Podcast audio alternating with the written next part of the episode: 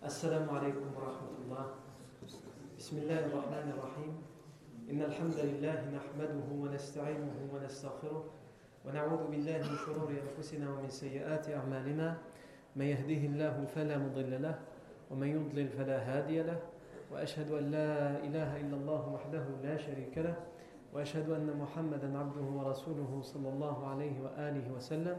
يا أيها الذين آمنوا اتقوا الله حق تقاته ولا تموتن إلا وأنتم مسلمون. يا أيها الناس اتقوا ربكم الذي خلقكم من نفس واحدة وخلق منها زوجها وبث منهما رجالا كثيرا ونساء واتقوا الله الذي تساءلون به والأرحام. إن الله كان عليكم رقيبا. يا أيها الذين آمنوا اتقوا الله وقولوا قولا سديدا. يصلح لكم أعمالكم ويغفر لكم ذنوبكم ومن يطع الله ورسوله فقد فاز فوزا عظيما. أما بعد فإن أصدق الحديث كتاب الله تعالى وخير الهدي هدي سيدنا محمد صلى الله عليه وسلم وشر الأمور محدثاتها وكل محدثة بدعة وكل بدعة ضلالة وكل ضلالة في النار. أجارني الله وإياكم من النار. ثم أما بعد. Nous sommes toujours à la dixième année de la révélation du prophète Mohammed c'est-à-dire que le prophète a 50 ans et que nous venons à peine de sortir de la mise en quarantaine, de l'embargo. Et nous avons dit cette année, la dixième année, est une année riche en événements. Le premier grand événement de la dixième année, c'est comme nous l'avons dit, la sortie des musulmans de la mise en quarantaine. Et avec eux, évidemment, les idolâtres qui les avaient protégés parmi les tribus des Bani Hashim et des Bani Abdel Muttalib. Deuxième événement qu'on a vu par rapport à cette dixième année, même s'il y a des divergences sur la date exacte, c'est la conversion de At-Tufayl ibn Amr ad-Dawsi qui va avec lui amener euh, au fur et à mesure du temps, donc pas tout de suite, mais là il va se convertir tout seul, Tufayl ibn Amr ad-Dawsi, et par la suite, avec son travail de Darwa, il va ramener une grande partie de euh, sa tribu, une tribu des Daws. Et ensuite, on a parlé aussi de la conversion de Rokana. Rokana qui était connu pour être euh, un des hommes ou l'homme le plus fort physiquement de la Mecque et qui euh, était souvent était celui qui gagnait tous les paris dans les combats de lutte. Et donc on a expliqué la semaine dernière que il va mettre au défi le professeur sallam pour lui prouver qu'il a raison de gagner à la lutte contre lui. Et le prophète sallam non seulement il va gagner, mais il va gagner à plusieurs reprises. Et à chaque fois il le mettra à terre sans que Rokana ne puisse se défendre, sans qu'il ne puisse même pas réagir. Comme on avait expliqué, ça c'est la baraka qu'Allah a mis dans le corps du prophète sallam, à tel point que le compagnon Anas ibn Malik an, disait كنا نتحدث أن رسول الله صلى الله عليه وسلم أوتي قوة 30 rajula, wa fi riwaya 40 rajula. Nous avions l'habitude de dire, Anas ibn Malik dit, nous avons l'habitude de dire lorsque nous voyons le professeur sallam comment il agissait, etc., qu'il avait, c'est comme s'il avait la force de 30 hommes et dans une version la force de 40 hommes. Non. Cette dixième année, les musulmans sont sortis de la mise en quarantaine et on a fait référence la semaine dernière dans cette dixième année au fait que s'ils sont sortis de la mise en quarantaine, cela ne veut absolument pas dire que les idolâtres ont cessé leur euh, nuisance à l'égard des musulmans. Bien au contraire. Ils vont reprendre ce qu'ils avaient l'habitude de faire le mieux, là où ils étaient des, des artistes, c'est qu'ils vont reprendre les persécutions et surtout le harcèlement psychologique permanent à l'encontre du prophète Mohammed et à l'encontre de tous ceux qui se sont convertis à l'islam, des premiers compagnons,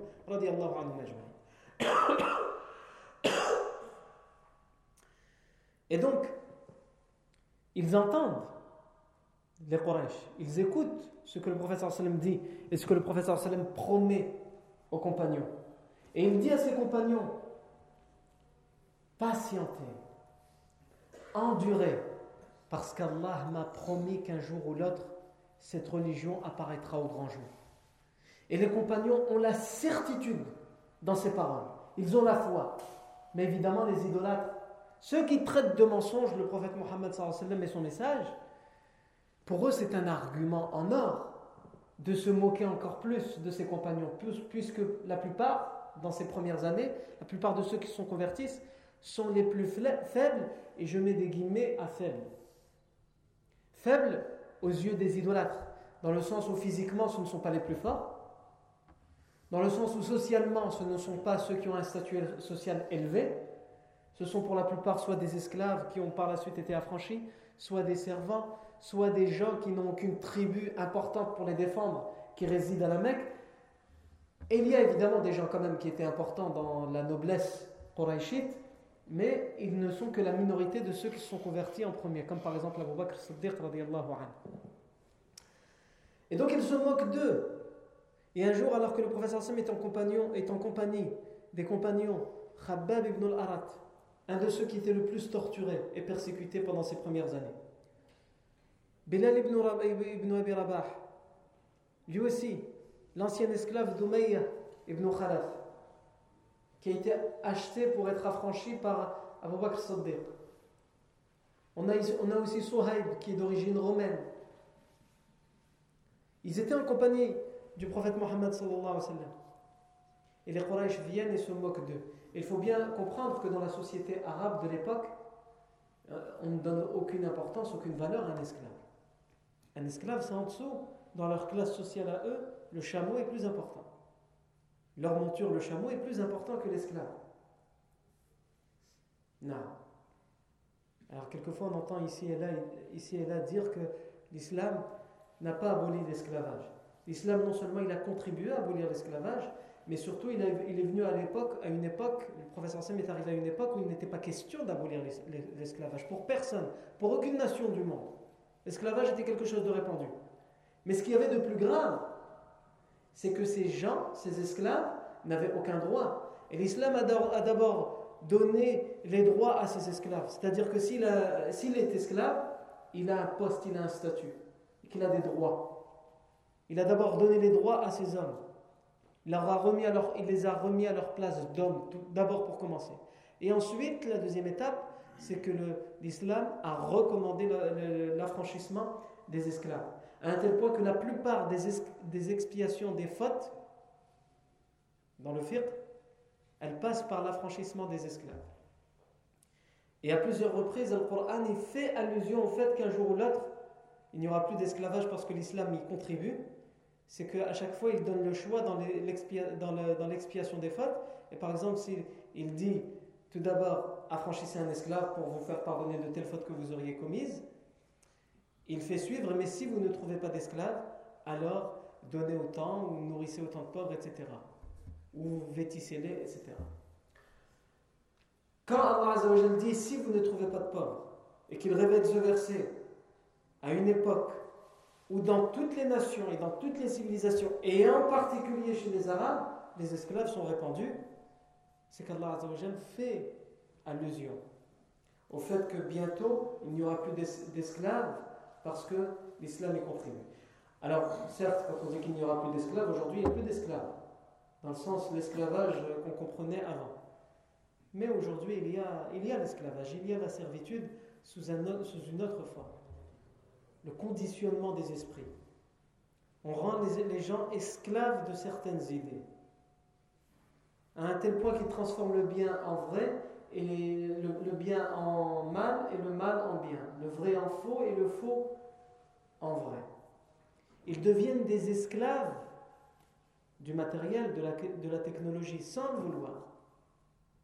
La personne qui dépend de son portable aujourd'hui, les personnes dépendent de leur téléphone, d'Internet, etc. Et tout ça, sans aucun doute, sont des formes d'esclavage. Et le pire de l'esclavage, c'est celui qui est esclave et qui croit être libre. C'est l'esclavage moderne. Ce que certains ont appelé la servitude moderne. c'est un autre sujet. Mais ce que je voulais dire par là, c'est que lorsque le prophète Sam était en compagnie de ces gens, les Arabes, non seulement ils donnaient aucune place aux esclaves, mais surtout, ils avaient encore un autre statut pour l'esclave qui avait été affranchi, ce qu'ils appelaient al-mawali, au pluriel, ou euh, euh, au singulier euh, al-mawla. Les mawali certes, ils n'étaient plus esclaves, donc ils avaient gagné une certaine importance, mais ils étaient toujours en, en dessous. C'est-à-dire qu'ils étaient juste au-dessus du chameau. Parce qu'avant, il était esclave, donc il était en dessous, et là, il y a juste de venir au-dessus du chameau. Mais ils étaient quand même vus comme des gens moins que rien, ils étaient méprisés, et surtout, on leur faisait toujours comprendre qu'ils devaient tout à la personne qui les avait affranchis. À un tel point qu'ils étaient toujours redevables. Ils étaient toujours redevables. Quand on leur demandait quelque chose, on leur donnait un ordre, ils étaient obligés d'y répondre parce qu'ils étaient redevables de leurs anciens euh, ils étaient redevables à leur ancien maître. Non. Donc finalement, d'une certaine manière, ils n'étaient pas sortis totalement de leur esclavage. Alors ces anciens esclaves qui étaient en compagnie du professeur les idolâtres disent C'est vous Vous que votre prophète, c'est à vous que votre prophète promet que bientôt vous libérerez l'Empire perse et l'Empire romain Que vous aurez entre vos mains les clés du palais de l'empereur perse et l'empereur romain Laissez nourrir. Évidemment, il faut imaginer euh, Abu Jahl, Abu Lahab, se tordre de rire devant ses compagnons Sans aucun doute que ce mépris, c'est quelque chose de très difficile à supporter. Et c'est pour ça que tout à l'heure j'ai dit quand ils passaient devant ces faibles, et je mets des guillemets, sans aucun doute qu'ils ont été les plus forts. Supporter la souffrance physique, les tortures physiques est une chose, et par-dessus tout, supporter ce dénigrement perpétuel, ce mépris permanent, ces insultes continuelles. Quand on n'est pas fort, on ne peut pas le supporter. À un tel point que lorsqu'ils étaient persécutés, torturés physiquement, moralement, socialement, économiquement, etc., de toutes les façons, on les persécutait. Le prophète sallam leur a dit, il y a même un verset qui avait été révélé à ce sujet, qui leur disait que si vraiment ils ne pouvaient plus supporter ces tortures, ils pouvaient, entre guillemets, pour se débarrasser de ces tortures, faire croire à la personne qu'il sortait de l'islam, comme parce qu'il leur disait si tu veux que j'arrête de te torturer, insulte Mohammed, insulte, insulte ta religion, insulte Mohammed. Et dis du bien des divinités, des statues, des idoles. Le, Coran a donné cette permission. Mais rare, malgré cette permission, rares étaient ceux qui l'ont utilisée. Un des rares qui, de ceux qui l'ont utilisé, et peut-être le seul, Wallahu à ma connaissance à cette époque-là, c'est Ammar ibn Yasir, parce qu'il a été torturé, mais il n'a pas été le seul, il a été torturé physiquement et moralement, donc c'est déjà très difficile, il faut supporter tout ça. Et en plus, on torturait devant lui ses parents qui, avaient atteint un âge très avancé. Et on les a torturés jusqu'à la mort, ses parents. Donc c'est pas quelque chose de facile à supporter. Et sans aucun doute que ces gens-là étaient des gens forts. Sans aucun doute que ces gens-là, ceux que nous appelons nos prédécesseurs pieux, ce sont nos exemples. Nous devons être fiers d'avoir comme ancêtres des gens comme eux. Nous devons être fiers de dire nos ancêtres sont non pas les Gaulois, mais les compagnons du prophète Mohammed sallallahu alayhi wa sallam. Et c'est en ce sens que le prophète dit que il dit dans un hadith N'insultez pas mes compagnons. N'insultez pas mes compagnons. Parce que même si vous donniez, même si vous donniez en, en offrande, en aumône, si vous donniez le poids de la montagne de Uhud en or, c'est-à-dire qu'il faudrait, pour faire ça, il faudrait être multimilliardaire. Eh bien, si vous donniez ça en or, vous n'atteindriez même pas la moitié, la moitié de la poignée d'un compagnon lorsqu'il a donné une sadaqa. Parce que donner une poignée de sadaqa quand on est compagnon, qu'on a été persécuté, qu'on qu'on vit ce qu'il a vécu, ce n'est pas comme donner lorsqu'on est riche et qu'on est, qu'on est bien, alhamdulillah.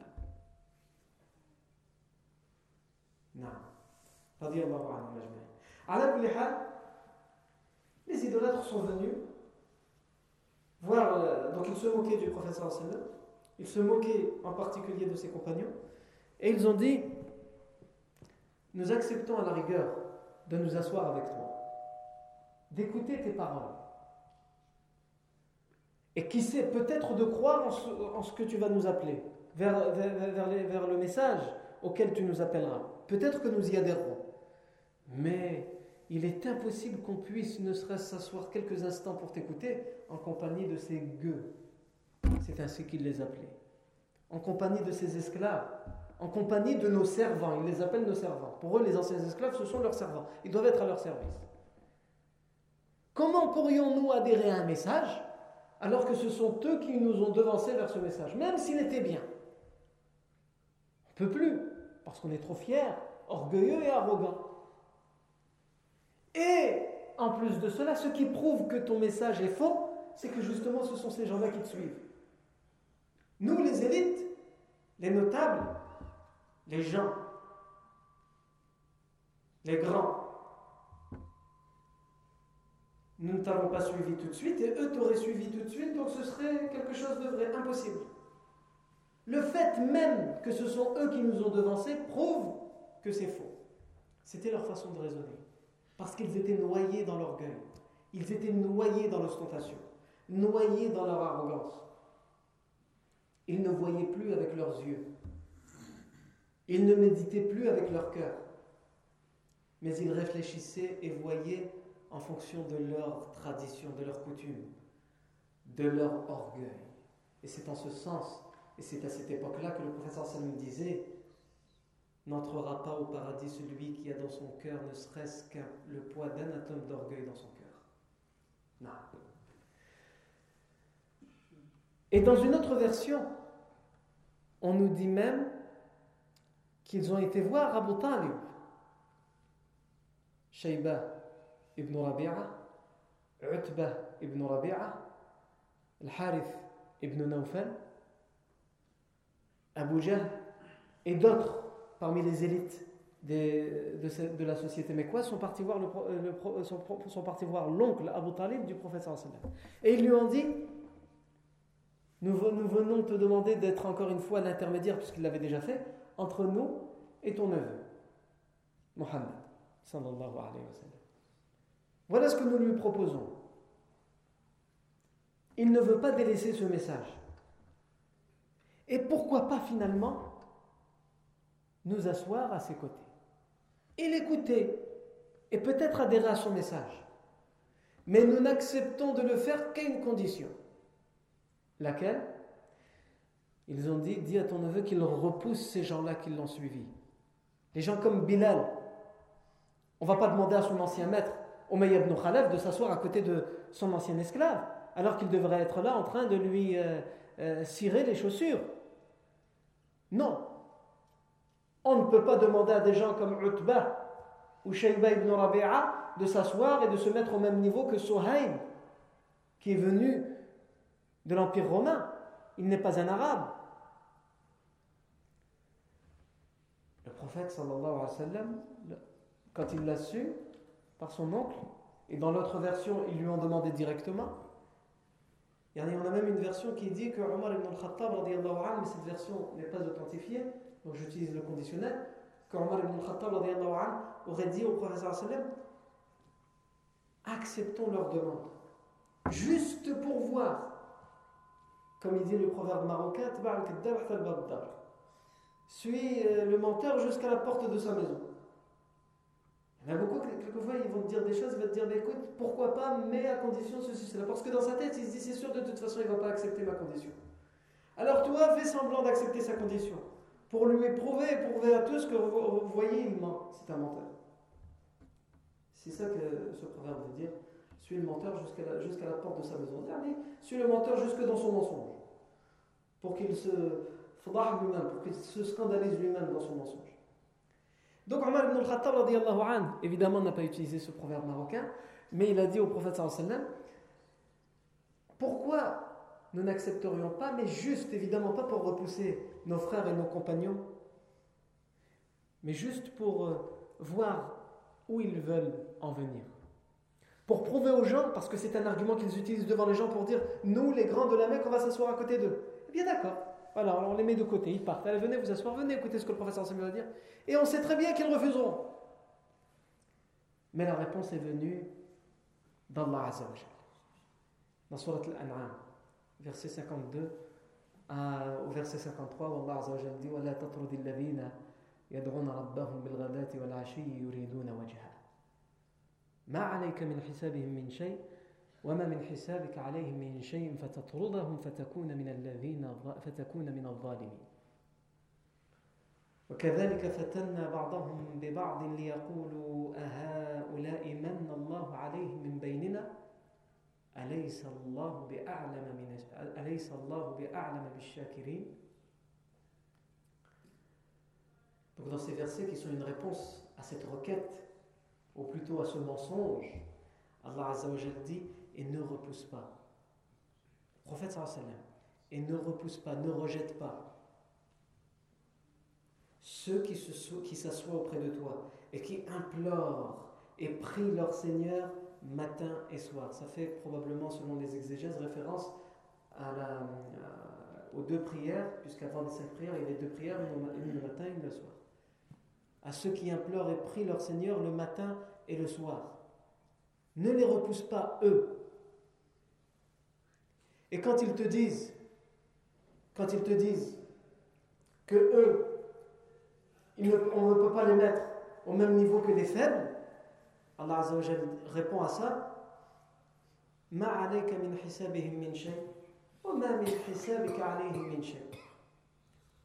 Leur compte, les comptes à rendre de ces gens-là ne t'incomptent pas à toi. Tout comme tes comptes à toi que tu as à rendre n'incomptent pas à ces gens. Chacun aura ses comptes à rendre. S'ils étaient sincères, qu'ils veulent suivre la vérité, qu'ils viennent.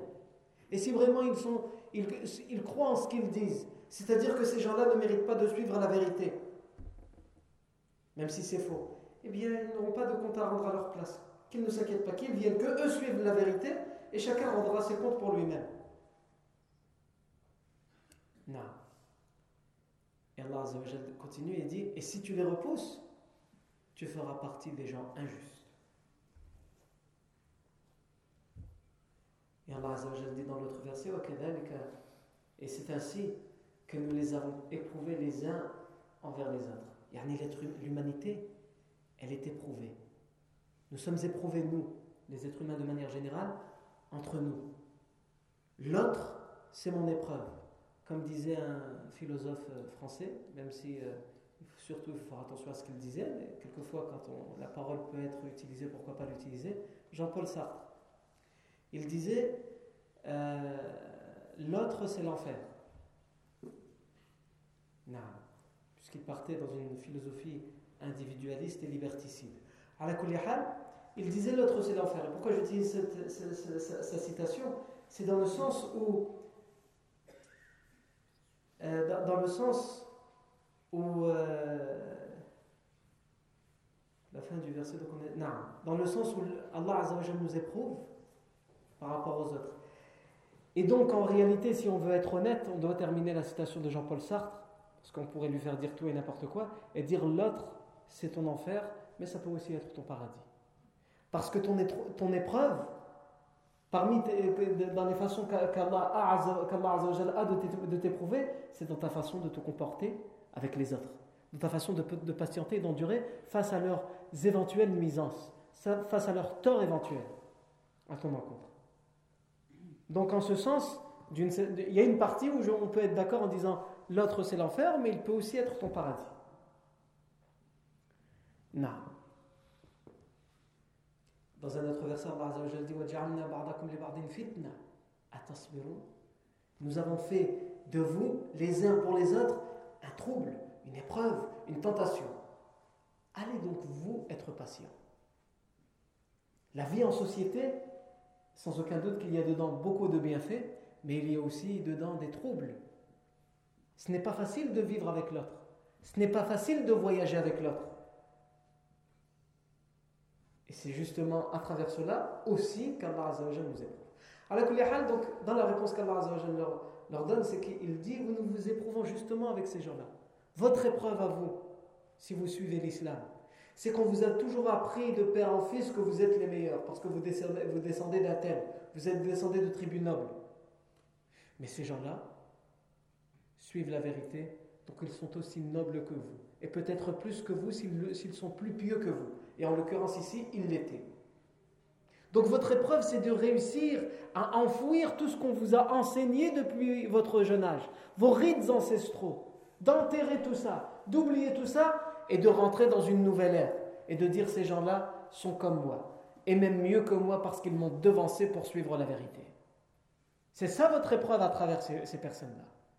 Et malheureusement, vous tombez dans le panneau, c'est ce qu'Allah leur dit. Vous ne répondez pas favorablement à votre épreuve. Vous ne réussissez pas votre test. Non. Et c'est ainsi que nous avons éprouvé les uns à travers les autres. Non. Afin qu'ils disent, en parlant des idolâtres, Allah dit, nous les avons éprouvés les uns envers les autres, à travers les autres, afin qu'ils disent,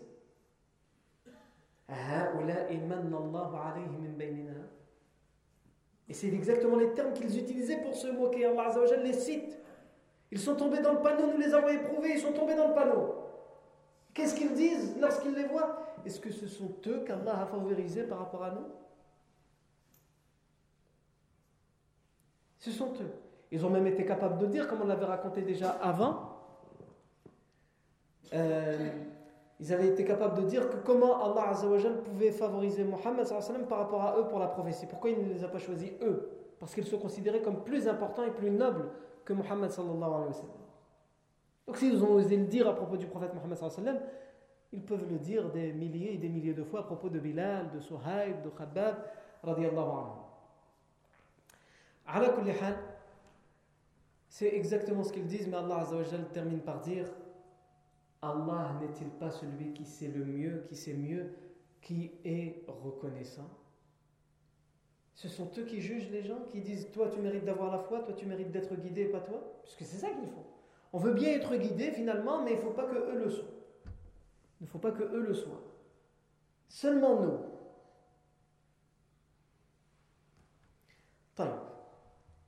Donc, ça, c'est aussi euh, ce que les historiens rapportent dans cette dixième année après la révélation du professeur Aslan, quand on a dit cette dixième année qui est riche en événements. Une autre chose qui est rapportée aussi à ce moment-là, dans cette dixième année, à notre événement, c'est euh, les accusations. On a dit les moqueries, mais aussi les accusations. On avait déjà parlé des anciennes accusations avant la mise en quarantaine, la sorcellerie, le fait que le professeur Sam fait juste de la poésie, euh, qu'il était devin, etc., etc. Et finalement, il s'était arrêté sur la sorcellerie, en disant en fait c'est de la sorcellerie, parce que les sorciers, qu'est-ce qu'ils font? Pourquoi on fait appel au service des sorciers? Pour séparer entre les gens. Quand on veut faire divorcer un couple, on fait appel à un sorcier. Quand on veut euh, éloigner, causer des problèmes à un père ou une mère avec ses enfants, on fait appel à un sorcier. Non.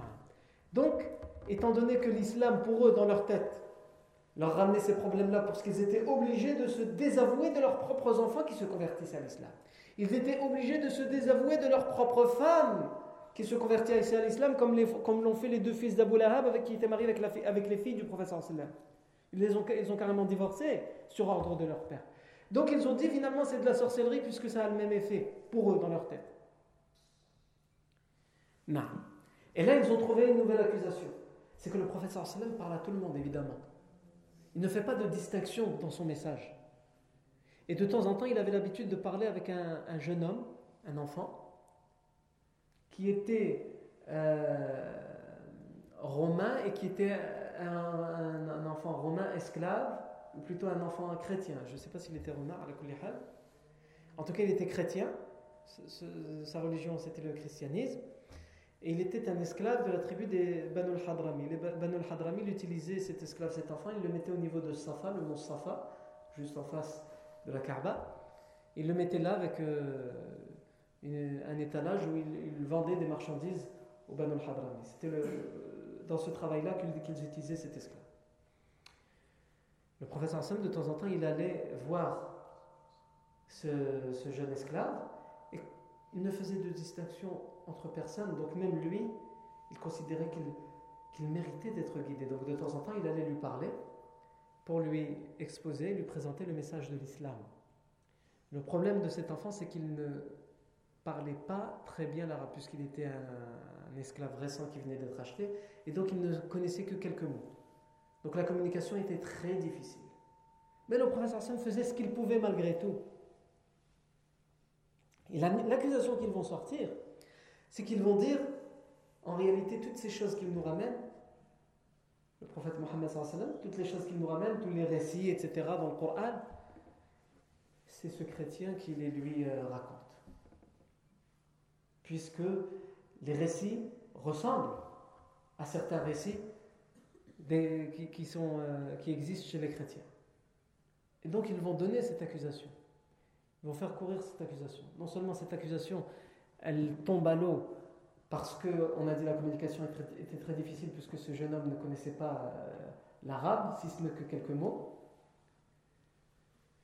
Et surtout, le message de l'islam n'a absolument rien à voir avec le christianisme de l'époque qui appelait déjà à la Trinité et euh, finalement au shirk, à l'idolâtrie.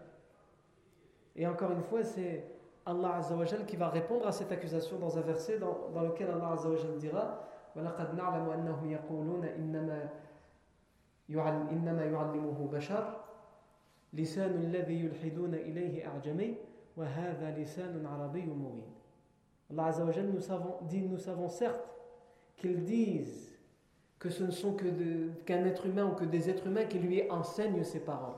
Ce n'est pas une révélation divine, c'est ce qu'ils disent. Il faut bien qu'ils donnent une explication à ces paroles merveilleuses. Donc ils disent ce ne sont que des êtres humains. Et là ils ont trouvé une occasion, une aubaine. Ils disent c'est lui, c'est le jeune enfant, l'esclave des Banu Hadram. Allah Azzawajal dit nous savons qu'ils disent ceci. Mais ce qu'ils oublient, c'est que la langue de celui à qui ils font référence, c'est l'ajam, c'est euh, une autre langue, une autre langue que l'arabe. Et ça, cette révélation,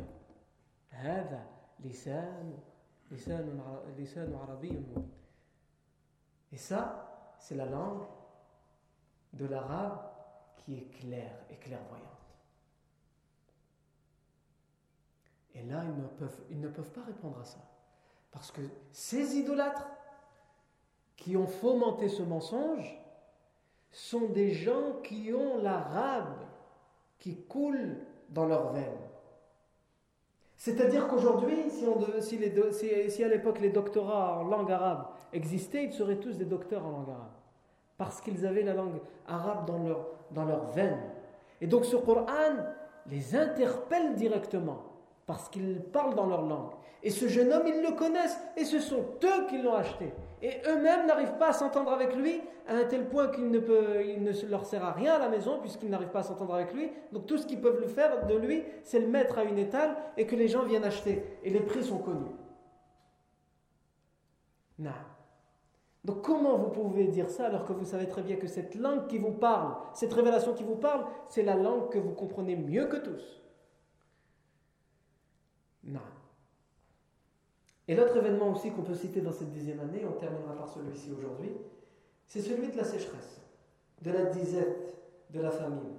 Alors que le prophète sallam vient de sortir de trois années de famine, de sécheresse, il est, maintenant c'est au tour des idolâtres de souffrir.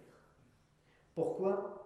Parce qu'alors que les moqueries ne cesseront d'augmenter, que les fausses accusations ne cesseront d'augmenter, on a des hadiths qui ont été authentifiés entre autres par al qui nous disent que à cette époque-là, le professeur Hassan va faire une invocation contre les Quraysh.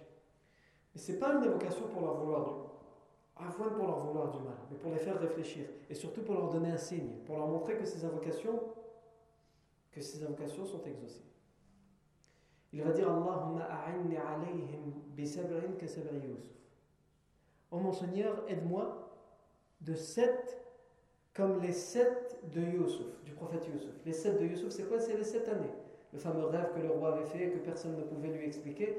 Et lorsqu'on a sorti de Yusuf de prison, parce qu'il savait interpréter les rêves, il lui a expliqué que les sept vaches qu'il avait vues, euh, qui étaient mangées par. il y avait sept vaches grasses euh, qui étaient mangées par sept vaches maigres, etc. Qu'en fait, il y, il, y allait y avoir sept années où il y aurait les récoltes. Euh, seront bonnes et qu'il y aurait plus que ce qu'on aurait besoin, et qu'ensuite cela serait suivi de cette année de sécheresse, et donc il fallait faire des économies en fonction de ces... Euh, dans les sept premières années, il fallait faire des économies pour pouvoir tenir pendant les sept années de sécheresse. Et donc lorsque le professeur sallam dit Aide-moi contre eux avec sept comme sept de Yusuf, c'est-à-dire avec sept années de disette. Et le Quraysh n'auront plus rien. La sécheresse, peu d'eau, à un tel point que dans certaines versions, c'est Abu Sufyan lui-même qui va venir implorer, alors qu'il est idolâtre à ce moment-là, qui va venir implorer le professeur sallam d'invoquer Allah et de faire cesser euh, cette sécheresse. On a plusieurs versions. On a par exemple la version d'Abdullah ibn Mas'ud qu'il raconte et qui, en racontant cet événement, ensuite cite un verset, le verset dans lequel Allah, Allah dit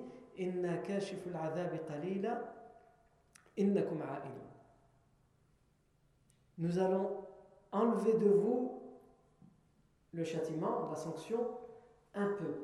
C'est-à-dire quand ils sont venus implorer que cette sécheresse cesse, le professeur Hassan va le faire parce que lui, son objectif au professeur Hassan, c'est de les faire réfléchir. Donc si vous êtes capable de comprendre que c'est, si je demande à Allah, Allah me répond, c'est que vous êtes capable de comprendre vous devez suivre mon message. C'est un signe, c'est un miracle pour vous. C'est en ce sens-là que le professeur sallam fait cette première invocation pour invoquer la disette et ensuite la deuxième pour la faire cesser. Mais Allah Azzawajal connaît l'avenir et il sait ce qu'ils vont faire. Donc il dit, et Abdullah ibn Mas'ud a compris ce, verset, en ce sens il dit, Allah Azzawajal a dit à, leur sujet, nous allons enlever de vous le châtiment, la sanction, c'est-à-dire la sécheresse, un peu. Mais vous allez réitérer, c'est-à-dire vous allez retourner à votre mécréance. Donc on, va enlever le châtiment qu'un peu parce que plus tard il va revenir, c'est-à-dire le vrai châtiment. Le châtiment après la mort. Et c'est en ce sens, justement, en terminant le, hadith, que Abdullah ibn Mas'ud dit Et certes, ils ont été retardés, ces élites, ces notables de la Mecque, ils vont être retardés jusqu'à, on va enlever de ce châtiment, jusqu'à quand? Jusqu'à la bataille de Badr, où ils vont y périr et ils vont rendre des comptes à leur Seigneur. On a une autre version, c'est celle d'Ibn Abbas, où lui, il nous dit il nous dit donc il nous raconte exactement la même histoire avec cette invocation, etc. Et c'est lui qui, précise que euh, Abu Sufyan est venu implorer le professeur sallam de faire cesser et que le professeur sallam va implorer Allah pour les faire réfléchir, mais ça ne les fera, ça ne les fera pas réfléchir. Ils, arriveront quand même à dire c'est parce qu'il a fait de la sorcellerie. Non. Ibn Abbas, anhuma, en citant cette version, il dit c'est à cette occasion qu'Allah a révélé un autre verset le verset dans lequel Allah Azza wa dit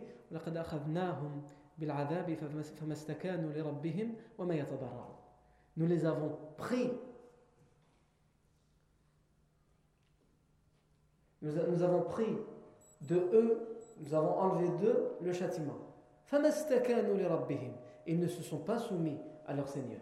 Ils n'ont pas supplié, ils n'ont pas imploré leur Seigneur, ils n'ont pas imploré Allah Azza wa Non. Donc nous sommes toujours dans cette dixième année qui est riche en événements.